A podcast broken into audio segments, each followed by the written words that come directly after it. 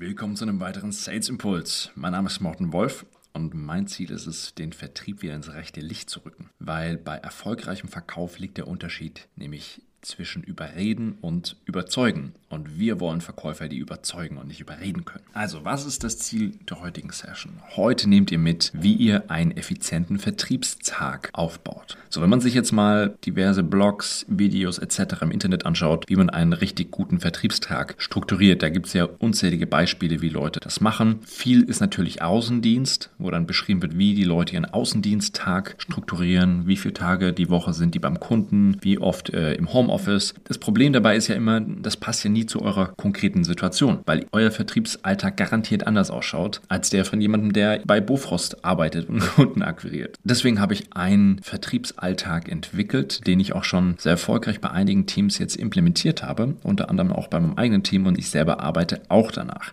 Einige von euch kennen das vielleicht schon. Ich würde es hier an der Stelle gerne nochmal etwas deutlicher machen, weil dazu auch Rückfragen kamen. Machen wir erstmal einen kleinen Ausflug. Wenn wir eine Situation, die wirklich jeder von uns kennt, ist, einkaufen im Einzelhandel. Am besten nehmen wir das Beispiel Klamotten. Vielleicht in einem besseren Herrenausstatter, irgendwo in der Boutique. Man betritt den Laden, schaut sich um und dann gibt es diese zwei Arten Verkäufer. Es gibt die Verkäufer, die ankommen und sagen, Guten Tag, Sie scheinen sich für die Jacke zu interessieren. Darf ich Ihnen die in einer anderen Größe bringen? Oder wollen Sie die auch noch in einer anderen Farbe sehen? Und dann gibt es die Art Verkäufer, die irgendwie immer im hinteren Teil des Ladens sind und wo man erstmal richtig äh, Krawall machen muss, damit die mal herkommen und sich um einen kümmern. Und abgesehen, dass es eine schlau ist und das andere ja doof anstelle des Verkäufers, die eigentliche Unterscheidung, was die beiden unterscheidet, ist ja, der eine ist proaktiv, der andere ist reaktiv. Und genau das ist das Kernproblem von ganz vielen Vertriebsteams, dass sie zu reaktiv unterwegs sind. Und das ist oft eine Krankheit, die mit Erfolg einhergeht, weil Je erfolgreicher ein Team Vertrieb macht, desto mehr Kundenkommunikation besteht, desto mehr Kunden rufen an, haben Nachfragen, möchten das nochmal besprechen und der Vertrieb reagiert daran natürlich drauf, weil er diese Deals abschließen will. Das Problem ist nur, je reaktiver die Vertriebsteams sind, desto ungesünder ist das auch, weil erfolgreiche Vertriebsteams arbeiten proaktiv. So, da kann natürlich der, der Vertriebsleiter sagen, ja, müssen wir proaktiv arbeiten. Ohne eine klare Struktur wird das schwer. Deswegen habe ich eine Dreiteilung eingeführt. Und zwar unterteilen wir den Vertriebsalltag in proaktive Teile, reaktiv und strategische. Also starten wir mal mit dem reaktiven Teil. Reaktiv ist alles, was reaktiv ist, ähm, wo wir darauf reagieren, was andere von uns wollen. Also E-Mails beantworten, dem Kunden eine neue Variante des Angebots rausschicken, Telefonate annehmen von Kunden, die Nachfragen haben. Alles Dinge, die gemacht werden müssen und das ist vollkommen klar und das gehört auch in den Vertrieb. Reaktiv sind Dinge, die ihr euch nicht vorgenommen habt, an diesem Tag zu tun, sondern die von außen auf euch zukommen. Proaktiv hingegen sind die Dinge, die euch kurzfristig weiterbringen werden, weil ihr neue Kunden anruft. Das kann entweder die Kaltakquise sein, das kann ein neuer Post auf LinkedIn sein, das kann sein, dass ihr einen Bestandskunden anruft und ihm von einer neuen Aktion, neuen Kampagne, neuen Produkt erzählt, wo ihr die Initiative ergreift. Weil da, wo ihr die Initiative ergreift, liegt noch Potenzial für neuen Umsatz, der aktuell noch nicht in der Pipeline steht. Das ist der proaktive Teil.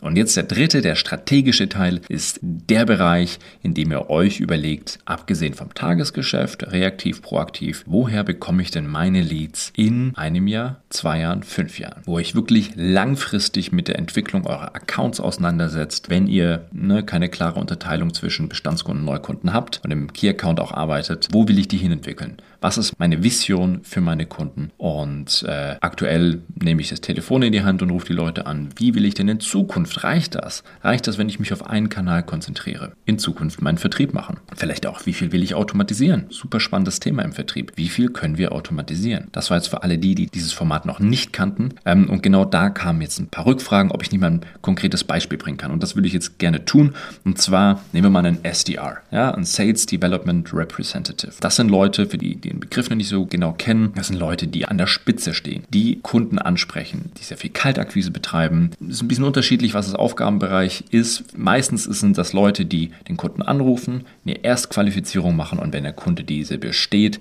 wird das dann an einen Account Executive weitergegeben. So, und bei einem meiner Kunden haben wir folgende SDR-Struktur über die Woche ausgerollt und zwar jeder Morgen fängt mit zwei Stunden proaktiver Phase an. Zwei Stunden proaktiv, wo nicht reagiert wird, da wird keine keine Kunden-E-Mail beantwortet, da wird aktiv oder proaktiv wird da gehandelt, angerufen, E-Mails geschrieben, Outreach gemacht. Dann gibt es einen kleinen Break, dann eine Stunde reaktiv. Und das Gute ist, wenn man das nämlich schön auf eine Stunde limitiert, man glaubt gar nicht, wie viele Dinge man in einer Stunde schaffen kann, wenn man weiß, man hat nur eine Stunde dafür. Weil diese reaktive Zeit ist natürlich die, die wir minimieren wollen. Dann von mir aus Lunchbreak, Mittagspause, so lang wie nötig, alles gut. Und dann wieder zwei Stunden proaktiv. Danach wieder eine Stunde Reaktivzeit und die Zeit danach, wenn noch am Tag was übrig ist, die nutzt man dann für alle möglichen Dinge, die noch zu tun sind. Ja, Ablage und Pipeline, CRM pflegen etc.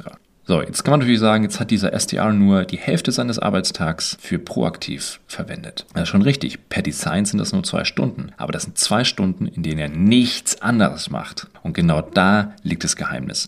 In dem Moment, wo wir es noch nicht so strukturiert haben, hat er theoretisch ne, hat das SDR-Team, das sind vier Leute, die haben ja theoretisch den ganzen Tag Outreach gemacht, aber sie haben de facto, als sie es gemessen haben, es eben nicht den ganzen Tag gemacht, sondern dieses Hin- und Herspringen zwischen Telefon beantworten, dann irgendjemanden aktiv anrufen, dann LinkedIn, Post schreiben etc. So ist es viel strukturierter, viel fokussierter und der Output ist wirklich deutlich besser geworden. Jetzt kleiner Disclaimer, bei diesem Kunden, den ich gerade beschrieben habe, da sind die SDRs wirklich nur für Outbound zuständig. Wenn ihr für Inbound zuständig seid, das heißt Leute melden sich vielleicht über über ein Kontaktformular wollen zurückgerufen werden, die lasst ihr natürlich nicht bis 17 Uhr liegen, weil dann eure Reaktivzeit ist. Das gehört für euch natürlich auch zu proaktiv. Ne? Also Leads, die reinkommen, werden beantwortet. Zack. Da gibt es sehr, sehr spannende Untersuchungen, wie erfolgreich Deals werden, abhängig von der Geschwindigkeit, wie quasi diese, diese Rückrufbitten beantwortet werden. Sehr unterschiedlich von Industrie zu Industrie. Tendenziell, je schneller, desto besser. Noch so ein kleiner Lifehack am Anfang. Der gilt übrigens auch für jeden, der nicht im Vertrieb arbeitet. Startet euren Tag nicht mit euren E-Mails.